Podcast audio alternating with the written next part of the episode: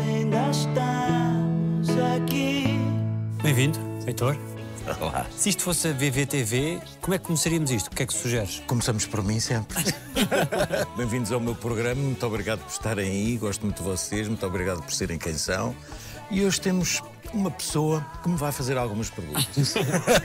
É uma honra e um privilégio tu estares aqui connosco. Heitor Lourenço, 55 anos, estou como sou no alta definição. Isto é bom? Então corta.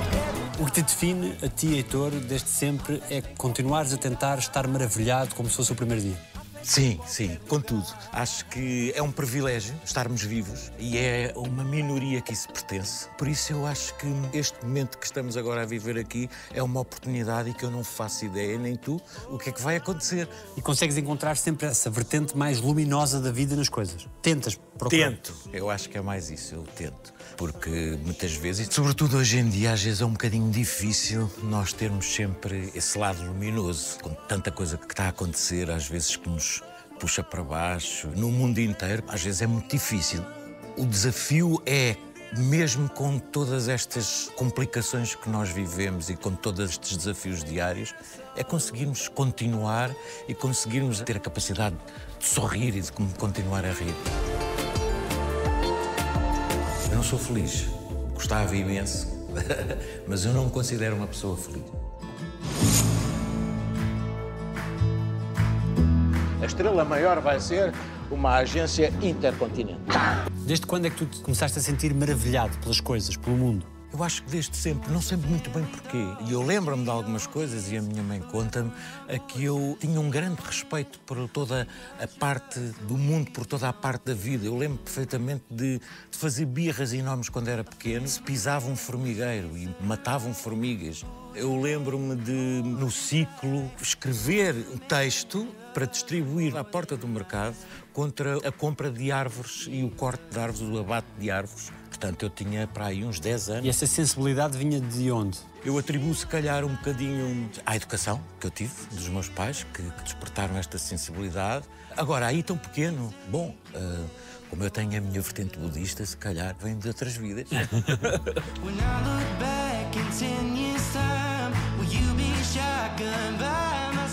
Nessa infância, o que é que te é mais caro recordar? Quando lá voltas, voltas a quê? Volto a um sítio muito especial, a casa dos meus pais, de, família, uma quinta na Serra da Estrela. Aí eu construía o meu mundo. Eu aprendi muito a estar sozinho. Era ali quase como se fosse um refúgio, um sítio especial meu. E foi lá que eu comecei a pensar naquilo que eu queria fazer muito pequeno. Gostava muito de fazer coisas na área artística, ainda não definido. Eu lá compunha músicas, eu escrevia, eu tinha uns bonecos, as séries que existiam de desenhos animados, fazia-se uns bonequinhos assim, a Heidi, o Marco. E então eu tinha esses bonecos todos e eu formei uma companhia de teatro com esses bonecos, que eu era o diretor. A minha diva e que era péssima e que eu, várias foram as vezes que eu a despedi, foi a Miss Piggy.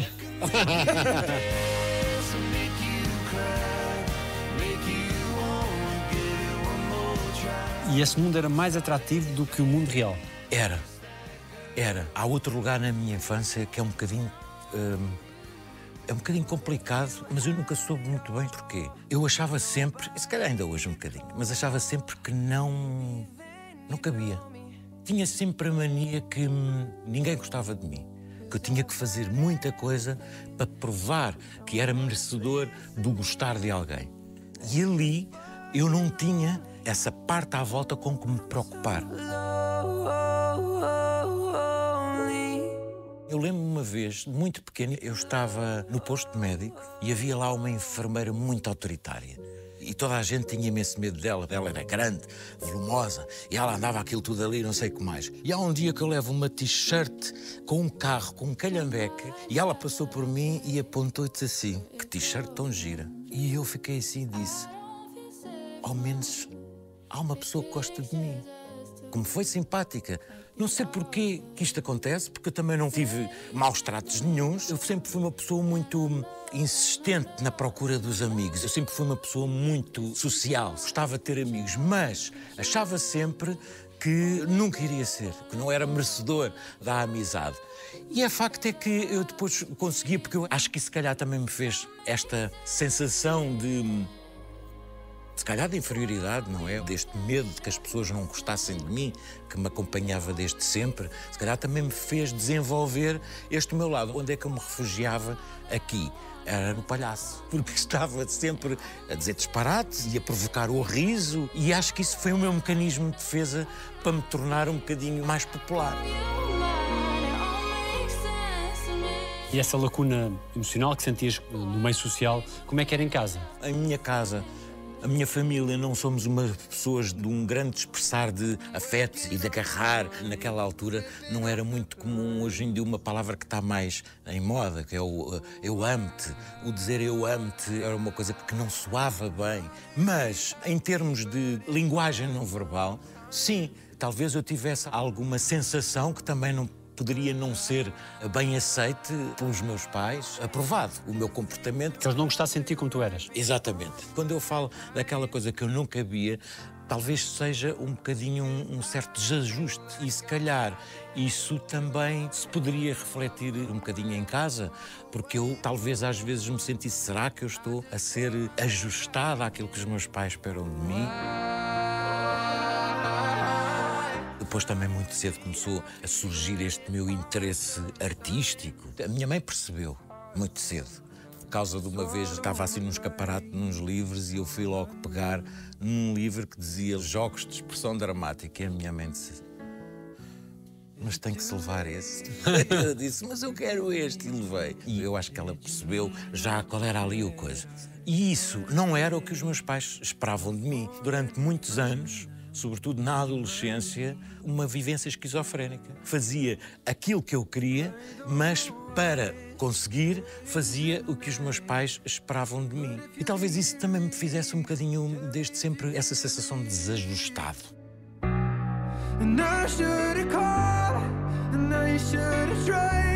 Que gestos de carinho guardas dos teus pais para contigo? A satisfação dos meus pais quando eu conseguia alguma coisa, nomeadamente quando conseguia um resultado bom na escola e não sei o quê. Havia uma coisa que o meu pai fazia que eu gostava imenso, que era quando eu estava doente, eu às tantas até desenvolvi uma coisa de gostar de estar doente.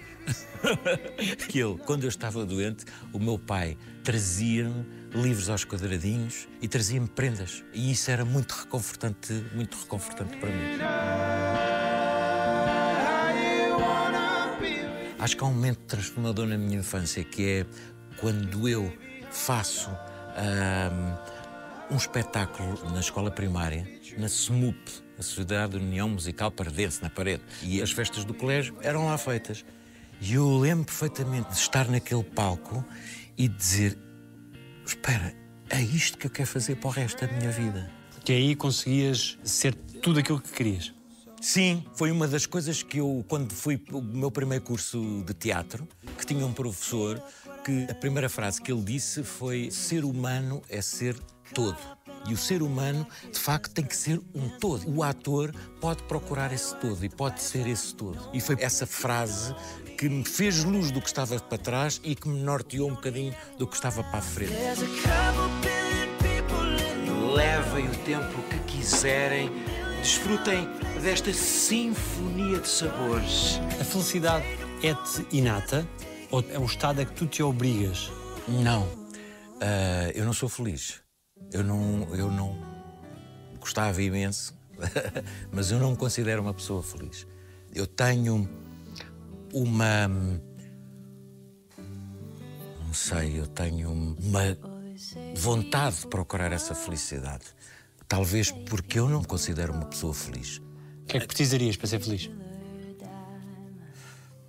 Isso era preciso entender o que é a felicidade. E eu ainda não sei muito bem o que é a felicidade. Mas o que eu precisava para ser feliz, eu precisava para já estar sempre, estar sempre bem e que tudo à minha volta estivesse bem. Eu acho que seria da minha parte um ato de egoísmo dizer que conseguiria estar feliz num momento quando às vezes à minha volta eu vejo bastante sofrimento. Se calhar a única maneira de eu poder ser feliz era conseguir resolver os problemas do sofrimento de todas as pessoas. Isso é um bocadinho utópico e é um bocadinho complicado. Eu tento é, face ao meu dia a dia, às coisas que se me apresentam pela frente, àquilo que é a minha vida, eu tento é lidar com elas de uma maneira em que eu possa não ser arrastado por elas quando há algum problema, mas que eu seja.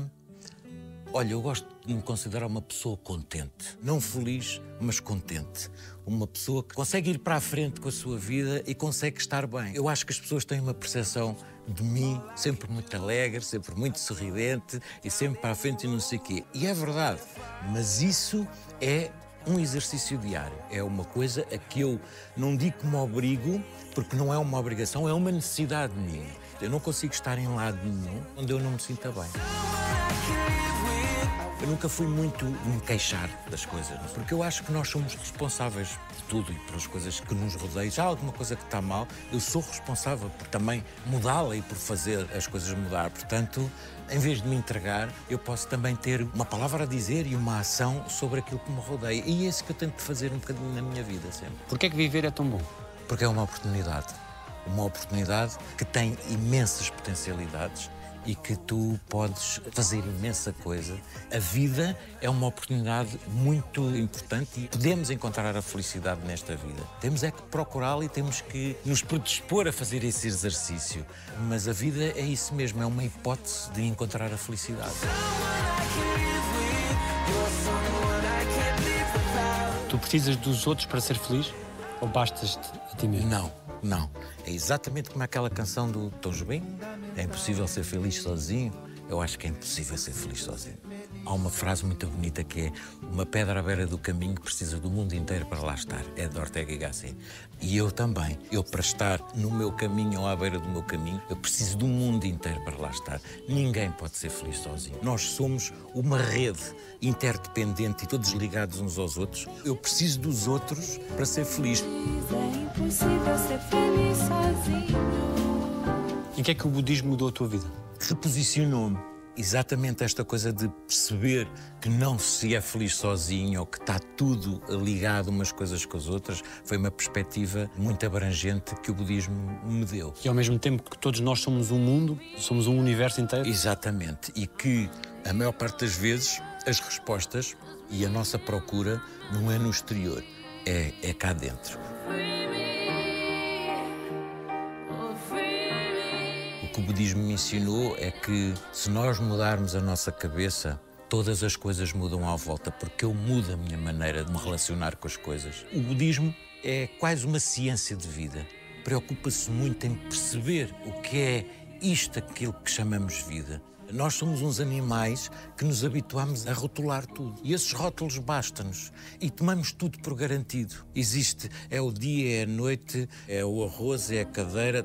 Está tudo rotulado. E o budismo vê um bocadinho o que é que está para além do A essência do das coisas? A essência das coisas. De que é que aquilo é feito? O que é que quer dizer, por exemplo, o dia e a noite? Será que existe dia e noite? Não sei. O dia e a noite é uma convenção. É um rótulo que se deu a um movimento de planetas e estrelas. Portanto, são nomes que se dão às coisas. E, no fundo, esses nomes, na sua essência, acabam por não existir. E isso é transposto para todas as coisas, inclusive para vida e morte. Também são rótulos. Será que o fim da vida, ou o princípio da vida, ou a morte, são conceitos criados pelo ser humano? Eu parto um copo, o copo deixa de existir? Deixa enquanto conceito Quanto copo? enquanto copo, mas os cacos e os vidros estão lá. Quando morremos, ficamos. Acho que há uma continuidade de alguma coisa, este invólucro que a gente chama corpo é deixado para trás e há alguma coisa que continua a sua viagem, o seu caminho. Inclusive nas pessoas que ficam. Pode ficar alguma coisa das pessoas que partem? Sim, isso serão as memórias, não é? E as coisas que nós temos, mas mesmo assim há alguma coisa muito intrínseca em nós que, assim como a luz do sol que brilha sobre a terra para tornar dia ou noite, que continua depois daquilo que nós chamamos o término. Depois também, aliado ao budismo, existe muita parte da meditação. A meditação é, por exemplo, se eu puder fazer o exercício de sempre que estou aqui contigo e nesta conversa eu estar sempre consciente e sempre Sempre aqui. sempre aqui e sempre quase como se estivesse a observar e consciente e num estado de atenção àquilo que se está aqui a passar. Se eu mantiver sempre isso e se eu conseguir fazer isso, eu estou a fazer meditação. Já fizeste retiros? Já antes da pandemia, quase todos os anos eu ia à Índia ou Nepal. Isso é muito engraçado, eh, porque há um mosteiro em concreto que fica muito alto, muito alto. Os taxistas de lá eh, recusam-se a levar-me, porque aquilo é muito alto. Eu tenho que sempre fazer parte do caminho a pé e aquilo é assim íngreme, fica numa montanha. E o mosteiro é enorme, enorme, enorme. Tem uma porta quase daqui até lá acima, até, até é muito grande. E eu chego lá, bato na porta, pum, pum, pum, pum. E abrem-me aquelas portas que parece assim um filme. E eu fico lá, da maneira como eu quero e como eu quero, e estou lá completamente isolado do mundo. Houve uma vez numa das minhas idas à Índia que eu meti na cabeça que queria conhecer o Dalai Lama. E então, um bocadinho inconsciente, fui a uma espécie de gabinete de negócios estrangeiros, uma coisa qualquer, e e disse assim: Olha, desculpe, é possível eu ser recebido por Sua Santidade, o Dalai Lama? Imagina, eu quero chegar aqui ao, ao Vaticano e dizer assim: Olha, posso ser recebido pelo Papa hoje? Se calhar dizer, você está todo, mas de onde é que você veio? Não sei o quê. E eles, em vez de me mandarem para todas as partes, ou dizer que eu estava maluco, disse assim: Olha, Sua Santidade Dalai Lama chegou há pouco tempo não sabemos ainda quando é que ele vai receber as pessoas, mas vá passando por cá. Então, todos os dias eu estava lá a bater à porta. Há um dia que eles disseram assim: Olha, passe cá hoje à tarde, traga o seu passaporte que vamos fazer a sua inscrição, vai ser recebido pelo Dalai Lama. E isso aconteceu. Eu fui à residência oficial dele na Índia. Ele concedeu uma audiência pública a várias pessoas, entre os quais alguns tibetanos e alguns estrangeiros como eu. Ele recebeu, mas tudo assim um bocado rápido. E mais do que as palavras, foi ver a energia do Dalai Lama, a sua presença Emanava qualquer coisa. quase sólido. Percebes? Quase que se pode tocar. E ficas sem saber porquê, tu ficas alterado, a tua energia fica alterada. É estranho explicar isto porque nem há sequer palavras. Eu lembro-me quando acabei de ser recebido pelo Dalai Lama, eu parece que levitava. E o budismo, aliado ao curso de psicologia, faz-te conhecer melhor os outros. Sim, a psicologia, a vertente para que eu fui, que era a vertente social, aliada à terapia familiar. Chegaste a fazer estágio no Miguel Bombarda? No Sim, hospital? sim, sim, sim, sim. Que te marcou de que forma? Para já deu-me uma compreensão muito grande do que é ser humano, do que é esta coisa que está cá dentro, porque eu fazia estágio na urgência. Pelo menos uma vez por semana nós fazíamos 24 horas de urgência. Tu vês ali fraturas de dentro e aquilo veres pessoas no auge da loucura, no auge de um grande problema mental, de um grande sofrimento mental. Eu nunca tinha visto.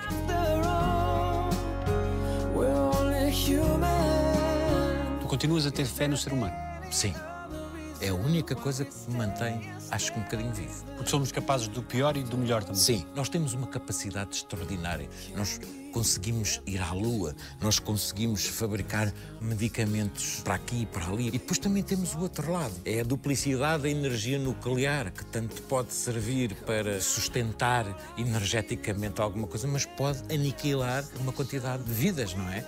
Nós temos a cabeça, nós temos o grande intelecto. Agora o que eu acho que falta é o desenvolvimento daquilo que se chama o bom coração, que orienta a cabeça no sentido certo. Quem são ou quem foram os melhores seres humanos que tu conheceste? É inevitável, obviamente, eu hum, lembrar-me da Maria João Abreu. É uma pessoa que, para mim, é uma amiga que está no meu coração sempre e é uma pessoa que eu acho extraordinária. Foi a primeira pessoa que eu aprendi a dizer. hum, que não se devia ter aquela coisa geracional de utilizar a palavra amo-te. A Maria João utilizava sempre, sempre a conheci a dizer amo-te aos amigos, amo-te aos filhos, amo-te aos maridos. Conhecia com o Zé e agora com o João. E ela não tinha prurido nenhum em dizer amo-te. E o amo-te devia ser, se calhar às vezes, um bocadinho, no bom sentido, mais leviano de ser usado Porque não é uma coisa tão especial. A gente ter a capacidade de amar e a gente dizer amo-te, às vezes é preciso a gente dizer amo-te às pessoas que gostamos. Entre aquele dia 30 de abril e aquele dia 13 de maio, alguém que acredita no budismo, crê em quê nesse período? Pede o quê a quem? Pois, isso é. Para já, eu quis sempre continuar a estar presente. Ia com alguns amigos meus, ia sempre para lá, para as imediações do hospital, mesmo que não entrasse, mas eu ficava lá. O facto de estar lá e de estar de alguma maneira presente, fazendo algumas práticas eh, meditativas, que nós falávamos muito Ela tinha um lado místico também muito. Sim, sim. E tivemos algumas coisas muito parecidas no nosso percurso, sobretudo no final. O meu pai morreu e foi assim uma altura bastante complicada. E uns tempos mais tarde o pai dela morreu também. A seguir ao, ao- ao meu pai morrer foi uma coisa muito complicada, porque eu estava precisamente na Índia, nas minhas viagens, nos meus sítios. Foi repentino. Foi muito repentino. Nós tínhamos estado a jantar três dias antes. O meu pai tinha uma ansiedade enorme quando eu viajava. Aliás, ele tinha uma ansiedade enorme com qualquer coisa que fizesse parte da minha vida. Por causa da, da vida que eu escolhi, porque isto é uma vida de uma grande precariedade, portanto, ele vivia aquela coisa. Portanto, quando eu viajava, fazia sempre questão. Às vezes até só lhe dizia nesse jantar: Olha, pai, eu amanhã vou para a Índia. Vai, lá vai, ele ficava assim. Pronto, fomos jantar e o meu pai estava ótimo e quando eu cheguei à Índia eu telefonei para cá e percebi que havia alguma coisa que ele não se estava a sentir bem, mas pronto, depois a minha sobrinha disse-me que era uma coisa normal, que tinha ido ao hospital e que estava tudo bem. Entretanto, eu fui para o Sikkim, que é lá para cima, para cima, faz fronteira com o Butão e com o Tibete. É longe de tudo e mais alguma coisa. Então, Eu estava lá, completamente perdido, e recebi essa mensagem da minha irmã o pai está tá, tá muito complicado, tá, isto está muito complicado. E eu, mas porquê? O que é que aconteceu? O que é que aconteceu? E só me lembro de uns momentos mais tarde, a minha irmã mandar outra vez mensagem a dizer: Pronto, já está. Comecei a arranjar avião, não sei quê, para ir para o aeroporto era uma complicação. Arranjei um carro que me levava, foram seis horas até o aeroporto mais próximo, sem a garantia nenhuma que houvesse sequer voos. Por acaso cheguei lá, eu disse assim: Eu quero um voo já para Nova Delhi, que era Nova Delhi, onde podia apanhar um avião para a Europa. Há um que vai sair daqui a meia hora, mas acho que não dá. Quero. Comprei o coisa, fui a correr, a correr, a correr, fiz o check-in assim completamente à bruta e não sei o quê, sentei-me no avião. Cheguei a Nova Delhi, tive 12 horas à espera da próxima ligação. Mas eu cheguei a Portugal. E nesse período, vivendo esse momento de que forma? Emocionalmente?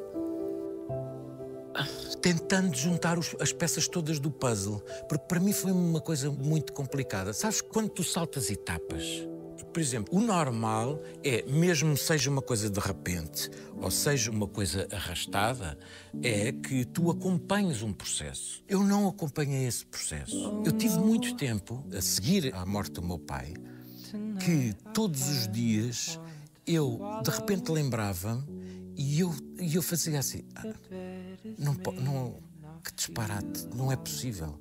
Que disparate. Eu, eu lembro sempre de estar com este movimento contínuo na cabeça. Depois, o que é que eu estou a fazer? Não, mas isto existiu. Eu acordava e depois é que voltava um bocadinho à realidade disto aqui que aconteceu. Eu não consegui acompanhar este processo. Eu queimei uma etapa muito importante.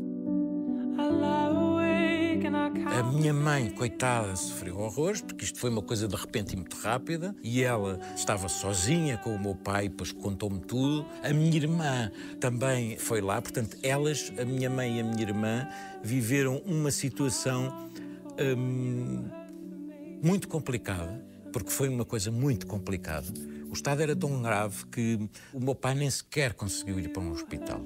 Eu não passei pela parte mais dura. Eu cheguei do aeroporto, fui diretamente buscar a minha mãe e fomos para o velório. Eu saio a jantar com o meu pai e a seguir estou à frente de um caixão onde ele está lá dentro. Percebes? É, é- é estranho.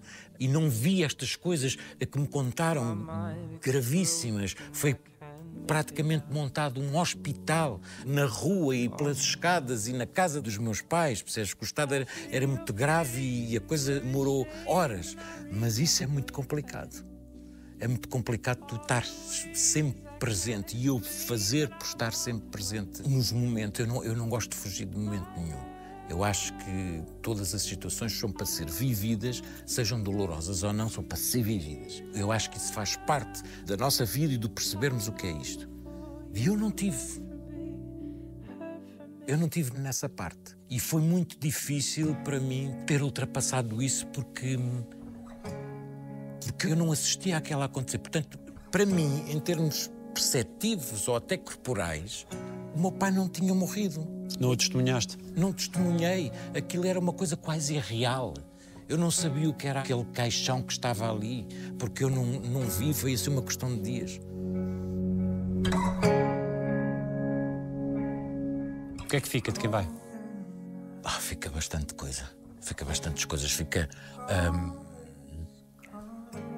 fica. O meu pai era muito protetor. A maneira dele dizer que gostava das pessoas era construir tudo à volta para que nada nos faltasse. E eu costumo dizer que existe um Heitor antes da morte do meu pai e um Heitor depois. Porque o meu pai organizava-me a vida toda. Eu ainda tenho as mensagens dele. Ah, o meu pai era quase como se fosse as notificações. Hoje em dia, dos WhatsApps e dos Instagrams, era uma notificação.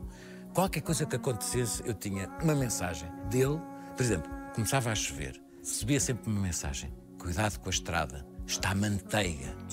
Sempre, mas sempre, sempre, sempre. Ele era um batedor das nossas vidas e, sobretudo, da minha, porque eu sou o mais velho, o rapaz e fui o primeiro filho, mas depois também por causa da minha maneira de viver um bocadinho fora da norma, ele achava que eu estaria muito mais exposto e muito mais frágil. Ele é que me dizia: Olha, não te esqueças do IRS. Demorou muito tempo a eu ter coisas organizadas e pagar as minhas contas a horas, porque eu já não o tenho para me dizer isso.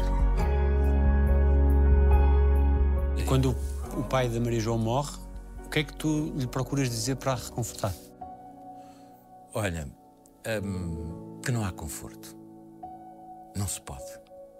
Eu lembro perfeitamente que hum, a João, quando acontece aquilo com, com o pai, ela manda-me mensagem e diz-me assim: Por favor, diz-me alguma coisa que me conforte. Era quase um pedido de ajuda urgente.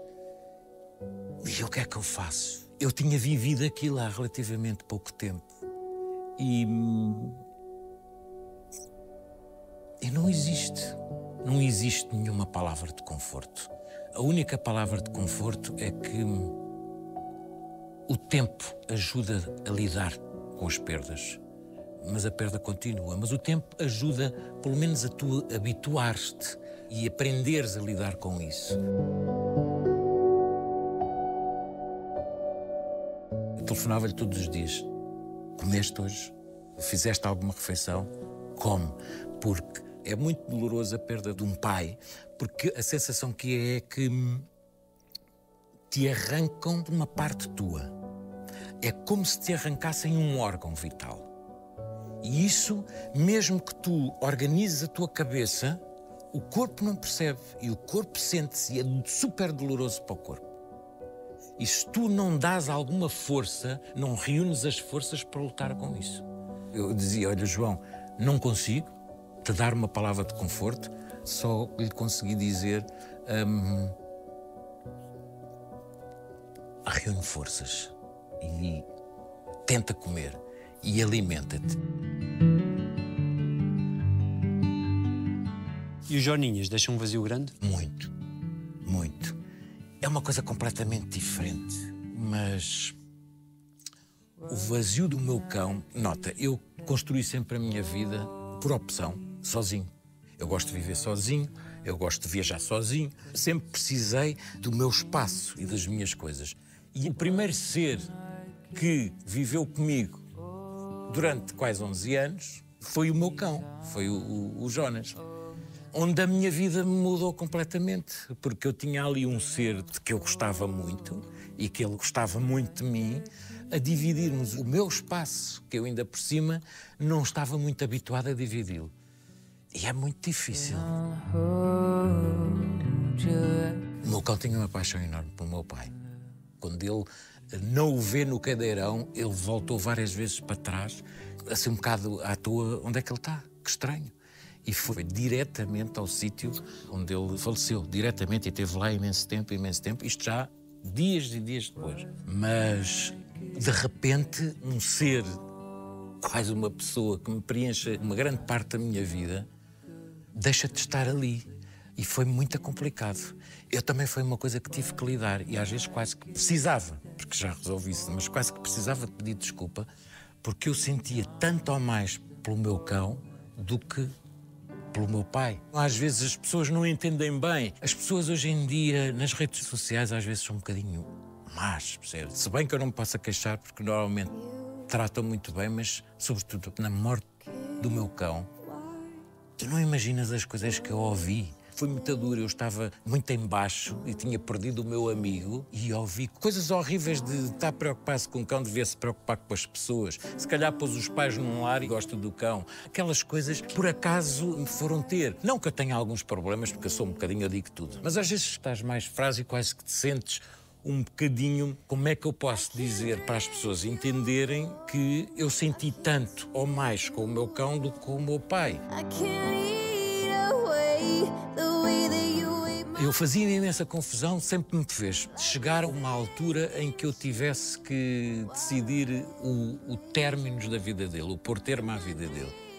E eu acompanhei o processo do meu amigo. Ele esteve sempre comigo em casa, eu sempre em casa com ele. Eu quase que o acarinhei e dei-lhe colo até ao seu último suspiro. E custa, mas, mas estou lá. Estou ali com ele. E, e vivi aquilo como devia ser vivido, sem anestesias. E a fazer tudo o que era possível hum, para que ele tivesse eh, o seu percurso. Que foi isso que, que me faltou no meu pai. Eu não acompanhei, eu não estive, hum, eu não vivi. E agora a vida é mais solitária? A minha vida é sempre solitária, porque eu permeio um bocadinho essa solitude. Mas em casa, sim, porque ainda hoje eu ponho a chave à porta e tenho a sensação de ele vir ter comigo. Ainda ontem eu estava num ensaio e foram todos jantar e eu tinha ali uma espécie de ansiedade que não é melhor não ir jantar porque eu tenho que ir a casa dar. Não tenho que ir a casa. Há ali uma lacuna, um vazio. Mas é mais uma coisa que tu tens que aprender a viver e a vida é feita e desfeita disso. Não sentes falta para a tua vida de ter uma relação com quem possas envelhecer? Não. Porque É uma boa pergunta. As pessoas são todas diferentes e as pessoas não têm que seguir certas normas de viver, juntar, casar. Não têm. Hoje em dia está muito na moda o debate das mulheres que têm o direito de tomar a opção de não ser mães. É um direito e é uma coisa normal. E eu acho que isso também se aplica ao direito de não querer constituir uma família. Mas a gente também tem que aceitar as coisas como elas são. Porque eu também cedo percebi no liceu, eu não sou talhado para uma relação amorosa prolongada. Nunca deu certo. mas apaixonaste muito? Sim, mas há um padrão repetitivo na minha vida. Eu apaixono-me sempre por uma coisa impossível e que, mesmo que eu tente, mais cedo ou mais tarde, aborta e não se dá. E eu, como sou uma pessoa muito de afetos, muito de emoções, e como sou uma pessoa muito de me ligar às coisas, eu depois, eu sofria imenso, percebes? Sofria muito Não ser gostado? de não ser gostado e de ser abandonado. Eu sofro muito com o abandono. Mas há um facto que muda a minha vida completamente, que foi já no primeiro ano da minha universidade e que mudou, sobretudo, esta maneira de eu viver, porque até aí eu era um adolescente dado a paixões e sofria imenso. E há uma altura, no primeiro ano da universidade, tinha uma amiga, que era a Catarina, vivia na Madeira, bonita, lindíssima, com os olhos azuis, uns olhos lindíssimos, e era do meu grupo de amigos. E foram as férias da Páscoa. E ela foi para a Madeira. Só que a Catarina não voltou. Porque a Catarina teve um acidente mortal e morreu. De repente, eu percebi, então, mas isto acontece a uma pessoa com 18 anos? Então, mas se aconteceu a ela, também me pode acontecer a mim. Qual é o sentido disto? Hoje, olhando para trás, eu acho que aí tive uma depressão. Comecei a desenvolver uma tristeza tão grande, porque eu não concebia esta minha ânsia que eu sempre fui assim. Se tu vires as minhas fotografias desde pequeno, eu tenho sempre as fotografias com a boca aberta. Sempre tive esta ânsia de viver, sempre tive assim. E de repente há ali um corte. Então que isto é tudo tão bom e que é fantástico e que eu me divirto tanto e que eu consigo ser o centro das atenções porque digo imensos disparates e que eu consigo fazer não sei o quê, não sei o quê. Mas então, e de repente amanhã eu posso morrer? A Catarina morreu. De repente tudo deixou de me fazer sentido. E eu entrei ali num processo quase como se fosse pelo cano abaixo, percebes? E então, em vez de me entregar a essa tristeza e ir por aí fora, eu comecei à procura. E uma das coisas foi exatamente hum, foi o budismo. Quis devotar todas essas minhas energias para isso, seja através das viagens, das leituras, dos retiros, de tudo o que é que seja. E isso começou a ser quase segregacionista em relação a uma relação. E acho que eu próprio, com estas coisas todas e com estas decisões todas, também acho que hum, não sou muito apetecível. eu detesto dormir acompanhado. Já viste? Como é que se tem uma relação com uma pessoa que não gosta de dormir acompanhado? Portanto, é difícil. Ah, eu tenho as minhas horas muito bem definidas. Eu gosto muito de pegar e ir jantar fora, sozinho. Eu gosto imenso de fazer viagens de carro sozinho. So, how am I supposed to think about Eu sei, sei promover os meus artistas. Fazeres aquilo que fazes na tua profissão, tu divertes-te à brava. Muito, muito. Isso tem que ser. E és de um dos que apronta, não é? Sim. Tipo quê? Eu, eu gosto imenso de pagar sustos. A Noémia, que eu divirto-me imenso com a Noémia, eu gosto imenso dela. É uma pessoa que se assusta facilmente e de 5 em 5 minutos. Tenho várias gravações até no telemóvel dela a vir com o tabuleiro no refeitório, não sei o quê, e eu chego a estar Noémia! E ela quase que atira aquilo ao ar. Já a Carolina Loureiro tem N gravações que eu faço as piores coisas e ela. Querias-me assustar? Não consegues. E ao mesmo tempo isso também me diverte. Eu vi-te a vir ali. Aqui no Patrões, quando, quando vocês se desmancham a rir, imagino que tenha acontecido muitas vezes, é o momento também que mais anseiam, não? Sim, eu gosto imenso. Esta cumplicidade que existe entre nós é muito bom nós acharmos graça uns aos outros. Me desculpa! Quem vai abrir essa porta sou eu. Licencinha, tá? Como é que foi trabalhar com o Camilo? Com o Camilo. Difícil? Não, nada, nada, nada, nada. Paranoia, mania, incontinência. Nós estamos perante um caso de senilidade precoce. Vocês chamam precoce? Toda a gente me dizia: Ai, que horror, tu vais trabalhar com o Camilo. Portanto, eu sempre, sabendo que o Camilo era difícil, que o Camilo era assim, nunca dei asa que nada acontecesse. De qualquer das maneiras, eu tinha à minha frente um ícone, uma referência. Eu às vezes costumava brincar com ele e dizer assim: você é um museu ambulante. Ele era um museu, ele tinha nele coisas do passado que hoje em dia a minha geração já não sabe o que é. E isso era uma coisa que não se transmite e não se aprende nas escolas. É, Importa-se que eu lhe faça uma entrevistazinha? Não vamos embora, não? O Camilo gostava genuinamente de mim, eu sei. Nós várias vezes íamos sair porque ele dizia: Heitor, anda jantar. E eu ia jantar e divertíamos imenso. Escusado será dizer que ele já tinha uma idade que nunca sabia a idade que ele tinha, mas ele aguentava, era o último a cair. A Paula às vezes também ia. Ele às 5 da manhã ainda estava. Tinha uma energia incrível. Mas eu acho que, de certa maneira, ele me adotou. Eu tinha uma admiração genuína por ele. E acho que ele gostava bastante de mim. E todos os problemas que nós poderíamos ter foram sempre resolvidos. Mas afinal, qual é o vosso problema? Desculpe, doutor, o problema não é, não é connosco, é do amigo nosso.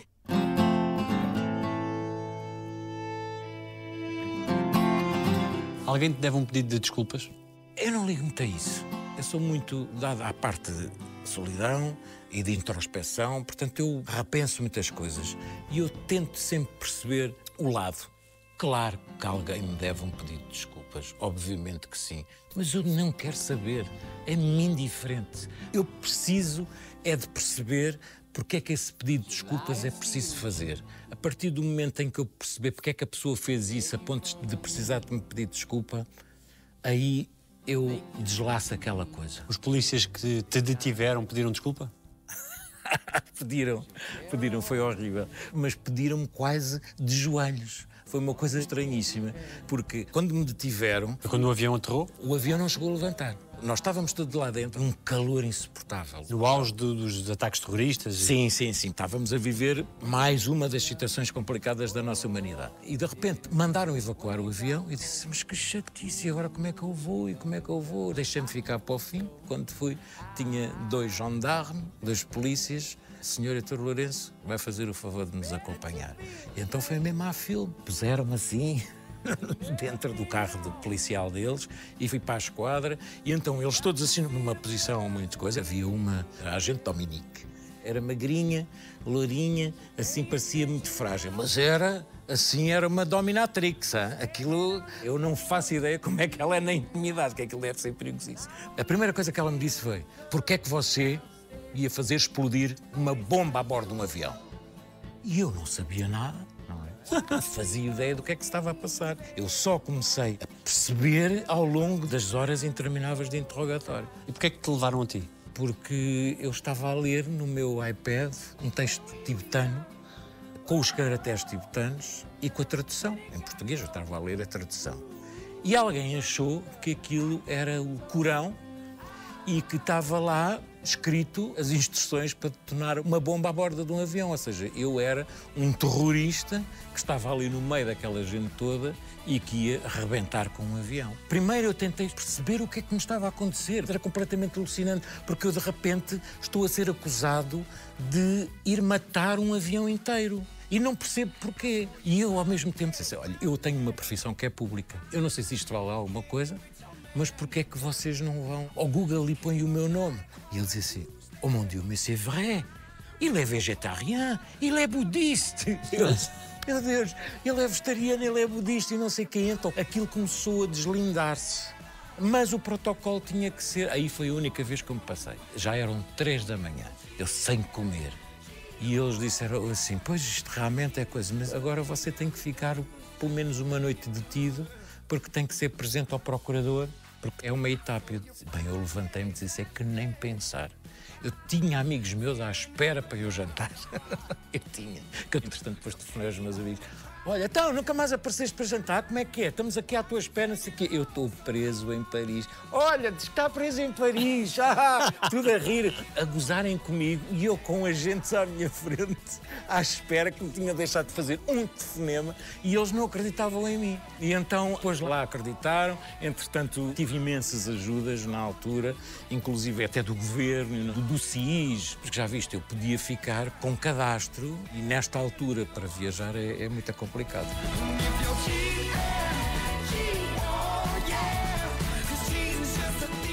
O melhor elogio que recebeste na vida? Acho que o melhor elogio que alguma vez uma pessoa me fez e que eu me lembro foi uma coisa que me comoveu muito. Eu tinha ido ao hospital e vem uma senhora, diz assim: Eu gostava muito que você me desse um autógrafo, por favor. Disse, mas claro que sim. Então estende-me uma nota de 50 euros. Olha, eu não tenho outro papel, mas olha que eu vou-lhe explicar. Eu tenho, não sei se era o marido, vai neste momento entrar para uma operação dificílima que não se sabe como é que ele vai acordar, porque é uma operação de cérebro aberto, ele está com um problema incrível e ele gosta imenso de si. Se você me pudesse dar o autógrafo que era para eu, antes da operação começar, eu mostrar-lhe que eu acho que aquilo iria melhorar imenso. E eu disse assim, mas está a brincar comigo? Nem pensar, eu não lhe vou dar um autógrafo, eu vou gravar no seu telemóvel uma mensagem para ele e faço isso. Acho isso foi uma coisa incrível. Outra coisa desse género foi um senhor que tinha tido um AVC e não falava.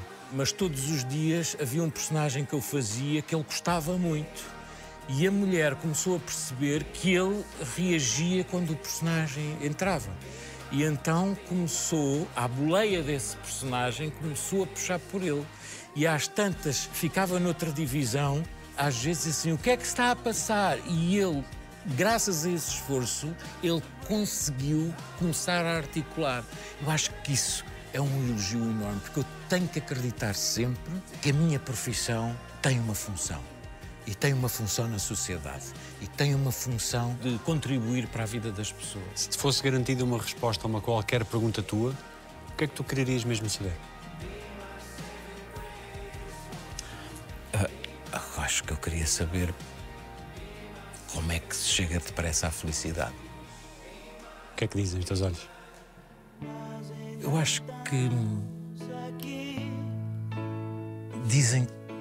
Eu gostava muito que me dissessem que eu sou uma pessoa realizada, que sou uma pessoa feliz, mas eu acho que não é isso que eles dizem. Eu acho que sou uma pessoa hum, com muitas ansiedades, hum, com alguns medos, mas sobretudo porque quero realmente eh, encontrar en- a, a- a felicidade. Acho que hum, não podem dizer outra coisa. Isto eu podia dizer coisas muito bonitas que os meus olhos dizem, ah, mas acho que eles, sobretudo, o que dizem é verdade. Espero que tudo que transpareça sempre uma verdade e também, talvez pelo verde, uma esperança de que tudo vai ser melhor. Obrigado. Obrigado, eu. Muito obrigado. Obrigado. Feito. Ah, pá. Agora é a descompressão.